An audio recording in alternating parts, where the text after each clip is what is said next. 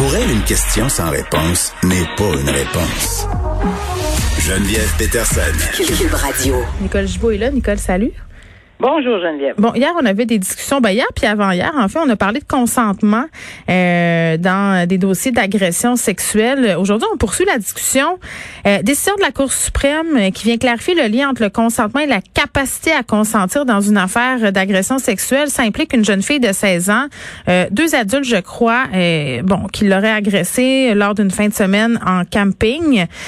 On, puis, tu sais, c'est intéressant toutes ces réflexions autour du consentement parce que un, j'aimerais ça qu'on parle de l'âge de la jeune fille et deux, euh, justement de cette cet aspect là d'avoir consommé euh, de l'alcool parce que bon, je pense que ça va être de plus en plus au cœur euh, des causes qui vont mettre en lumière cette question-là de consentement.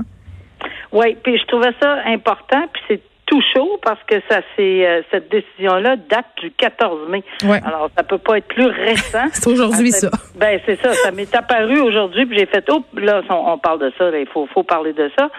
Euh, parce qu'évidemment, c'est le plus haut tribunal. On s'entend que quand la Cour suprême clarifie quelque chose ou euh, rend une décision, puis elle est fortement majoritaire, je dis fortement majoritaire là, parce que c'est 8 contre 1. Alors, euh, on se pose pas beaucoup de questions. Des fois que 5 contre 4, il y a paquet de juristes qui disent c'est tu plate, c'est pas mais c'est quand même une décision qu'il faut suivre, mais c'est tu sais on dirait qu'il y a moins de punch quand c'est 5 contre 4. En tout cas, de toute façon ici là, ce que la Cour suprême vient nous dire, c'est que dans ce dossier-là, ils sont, ils se, le, le, juge et les avocats, lors de, du pro procès, parlaient de première instance. Bon, avaient posé des questions, puis il s'agissait de, bon, ben, elle était, cette personne-là était en état d'ébriété. Est-ce qu'elle elle avait la capacité de consentir? Ça, on en parle souvent. Est-ce que, est-ce qu'elle pouvait donner un consentement éclairé? On l'a soulevé à maintes reprises, etc. Donc, ça, c'était une question qui avait été décidée par le juge de première instance. Puis lui, le, le, juge de première instance a dit, écoutez, avec l'ensemble de la preuve, mm. Claire Maudroche, pour moi, elle ne pouvait pas consentir, était dans un état d'ébriété. Elle ne pouvait pas dire si elle acceptait de se livrer à une activité sexuelle ou non. Ça, c'est à la cour de, de première instance. La cour d'appel a dit, bon, écoutez, moi, je calcule que il doit y avoir un nouveau procès. Pourquoi? Parce qu'on n'a pas établi clairement ce que c'est un consentement éclairé, puis l'état d'ébriété avancé, alors la capacité de consentir. Là, il y, a toute une rhétorique là-dessus. Là. Mm-hmm. Ben, la Cour suprême est venue dire clairement, bon, regardez bien, là, on va on va couper ça au plus simple, là, si je peux m'exprimer ici, parce que oui. c'est sûr que les décisions sont plus longues que ça, là, mais le consentement et la capacité à consentir lorsqu'on est en état d'ébriété, c'est inséparable. Alors, on n'est pas pour ordonner un nouveau procès dans ces circonstances-là. Pourquoi? Parce que c'est inséparable comme notion.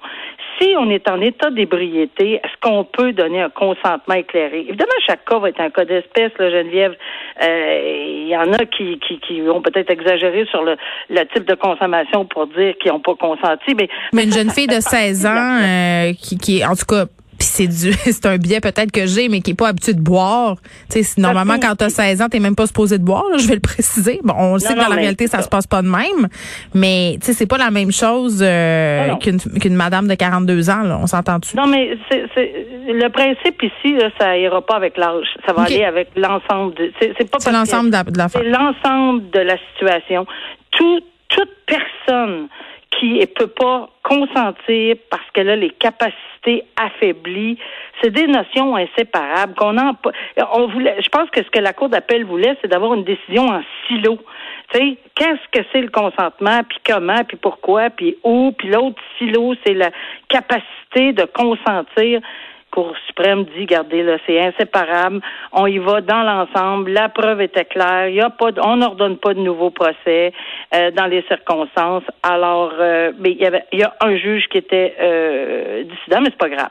Donc, je trouvais ça important d'en parler parce que si on commence à, à, à vouloir soulever là, des roches là, dans un procès sur la différence de, il va toujours avoir chaque cas est un cas d'espèce. Je dis pas que c'est généralisé, mais dans dans l'ensemble. On pourra pas dire, bon, c'est peut-être qu'elle a consenti, mais elle avait-elle peut-être pas les capacités? Il va falloir faire l'analyse de l'un ou de l'autre. C'est c'est inséparable selon la Cour suprême. Très bien. On se parle du trafiquant Michael euh, Dallaire, qui est un individu coloré. je pense qu'on peut se permettre de dire ça.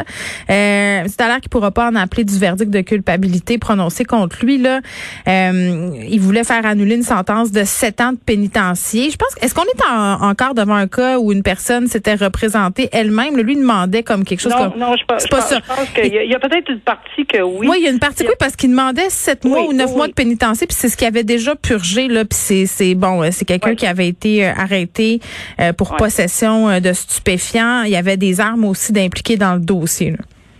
Oui, puis je trouve ça tellement important. On est vraiment à date dans nos discussions juridiques. Pourquoi je dis ça? C'est parce que c'est du vrai qui se passe tous les jours. J'ai tellement vécu des situations de retraite culpabilité, puis c'est pas parti là.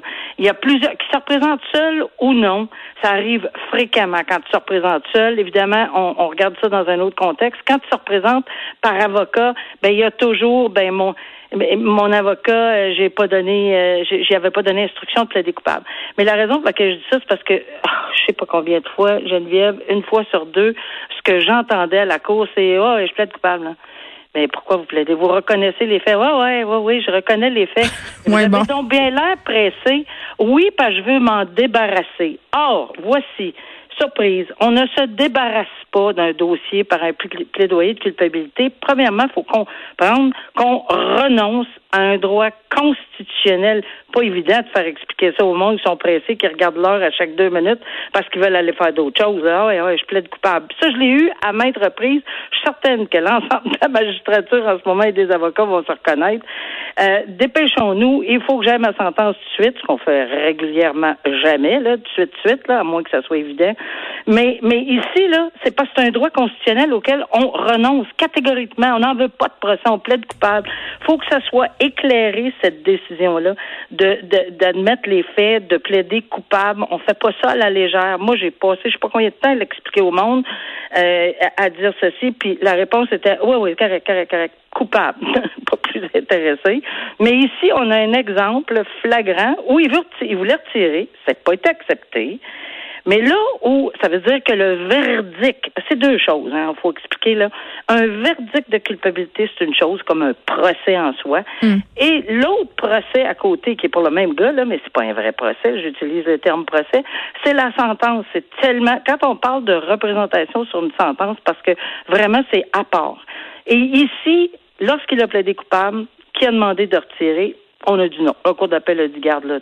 C'était clair dans, dans la tête de tout le monde là, que tu voulu euh, que tu as enregistré ton plaidoyer. On le retire pas. Par contre, Lorsque, parce que là, il était représenté par avocat à un moment donné, il est allé euh, demander euh, une remise parce que c'est une grosse sentence quand même. On parlait de sept ans, là, mm-hmm. même si c'est pas un enfant de cœur, on, on, en convient. Euh, on parlait quand même d'une sentence importante, puis il a demandé un délai. Bon, pandémie oblige, parce que la pandémie a le dos large. Euh, tout ça pour dire que, évidemment, on a dit garde. Je pense que dans ce cas-là, pour les saines représentations sur sentence, bien éclairées, on aurait dû accorder une, une remise. Ce qu'on n'a pas fait, on l'a condamné à sept ans. Puis c'est pour ça que la Cour d'appel a dit oui, correct.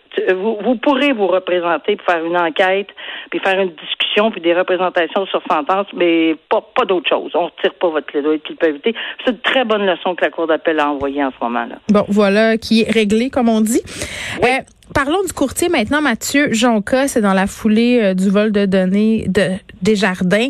Euh, courtier Mathieu Jonca qui suspect dans le dossier de vol de données, là, qui souhaitait mettre la main sur une liste de clients avec des prêts hypothécaires, mais, mais vraiment des clients qui avaient été triés sur le volet.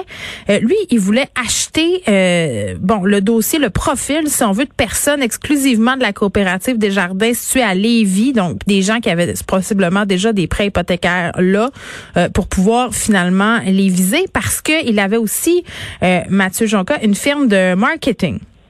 Oui, c'est ça. Puis c'est assez euh, particulier, bien évidemment, devant euh, l'office de courtage comme tel, là, qui euh, le comité de discipline de l'organisme qui s'occupe de organisme d'autoréglementation de courtage. Oui. C'est long à dire, d'autoréglementation du courtage immobilier du Québec.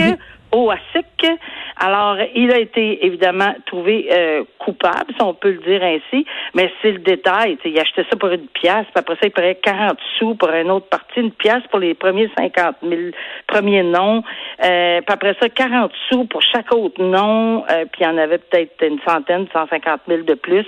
Alors, euh, évidemment, c'est sûr que ça, ça donne une, une, sérieuse leçon.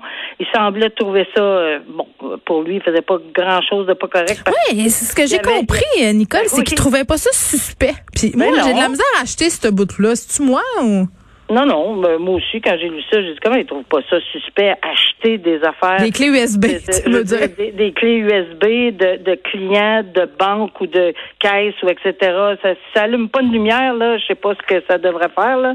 Euh, mais en tout cas. Et, mais il y a toujours pas d'accusation de criminel. Il y a d'autres courtiers qui ont été condamnés. Il y en a qui c'était moins euh, grave, pas moins grave, c'est toujours très grave, là, voler des, des, des données, mais il y en a qui c'était pour une moins grande partie ici. Lui, c'est quand même 150 000 à 200 000 là, euh, clients, je crois. C'est 200 000 non, 150 000 à 200 000 non. Ça, évidemment, là, on, tout le monde est en suspens là-dedans et on comprend peut-être un jour le pourquoi du comment on n'a pas d'accusation criminelle contre quiconque. À date, là, c'est comme il n'y a pas. Puis les motivations aussi, euh, tu sais, bon, euh, je reviens sur la fameuse affaire des, des, ben, des cartes cadeaux, mais en même temps, je vais dire, comme plusieurs experts qui ont regardé ça, allez, tu sais, des cartes cadeaux, t'as ça, si t'en as pour 9, 10 000 piastres, à un moment donné, ça passe en dessous des yeux du fils, que tu laisses pas de traces. Non, mais c'est vrai, je veux dire, faut regarder ça de même. S'il va avoir eu 9, 10 000 piastres de cartes cadeaux chez, chez le poulet, là. Ouais, le, poulet, puis l'épicerie, puis... Euh... Je sais pas, je sais pas. oui, ben, je sais pas, moi, j'essaie de trouver, j'essaie de trouver non, mais raison, ça passe vraiment peut-être beaucoup plus sur le mm. radar qu'un gros beau paquet de billes de ben, sang avec un élastique. Bon, on sait très bien que c'est pas ça comme ça que ça se passe. C'est vrai, ils ont raison là-dessus. Ben, en tout cas, je, moi, j'essaie de comprendre qu'est-ce qui s'est passé dans cette histoire-là, mais une chose est certaine, euh, on s'est rendu compte, je pense, pour avoir fait plusieurs euh, entrevues avec des experts en cybersécurité, que dans les entreprises, là, euh, tu peux mettre n'importe quel système de sécurité en place, t'es jamais à, l'abri d'un maillon faible. Oh, un employé qui a des problèmes financiers, un employé qui, qui a tendance à faire des malversations. Donc ça, le, le facteur humain, ça devient excessivement difficile à contrôler. Bon, on verra qu'est-ce qui se passe, euh, qu'est-ce qui va se passer avec ce courtier-là. Il sera sans doute sanctionné. Merci Nicole. Bon week-end. Bon week-end à toi. Au revoir.